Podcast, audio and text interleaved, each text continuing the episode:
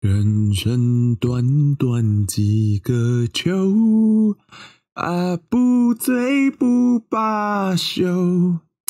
好了，是不是很好听？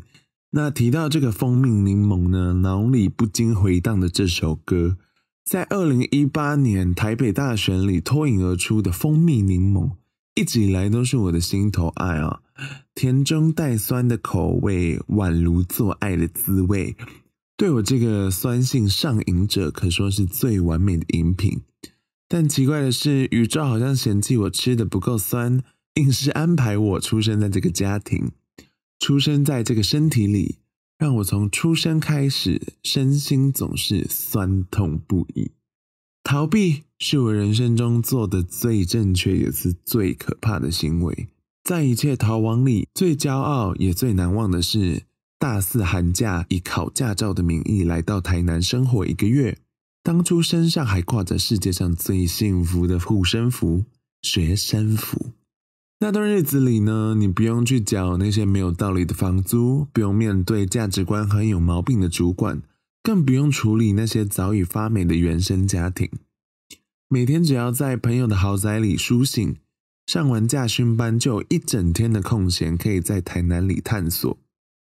喜爱海洋的我，在一次的探索里，来到了渔光岛。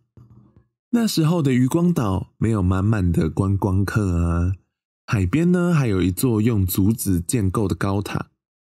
我们一群人兴奋地爬上那个名为“希望之塔”的高塔，爬到害怕，也是不愿意停止。然后最后，我们就坐在那个高处啊，然后看着无止境的海洋，哦，好美啊！那些因为海风而黏腻的头发，因为消波块而受伤的脚掌，因为曝晒而干死的螃蟹，这些琐碎到无聊的片段，却是我生命里少数可以让我自溺的温暖。我们总以为时间的流动是不带重量。但随着我体重越来越重歪，那些逃避的也终将追上脚步，拖着我的步伐越走越慢。我在一段窒息的关系里，被迫撑开我那渺小的眼睛，面对我自己的故事。那些习以为常的，那些视而不见的，像过期的账单一样刺眼。习惯逃避的我，早已失去偿还的能力。账单上那些增长的利息似乎没有要节制的意思啊！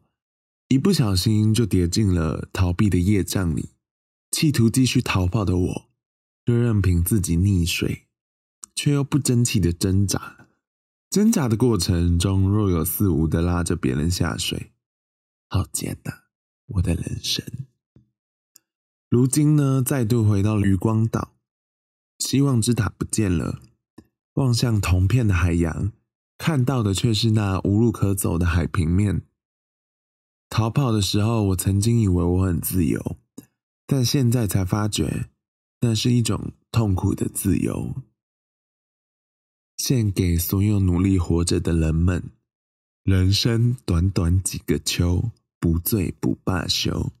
好了我是早安林娘，谢谢你们的收听喽。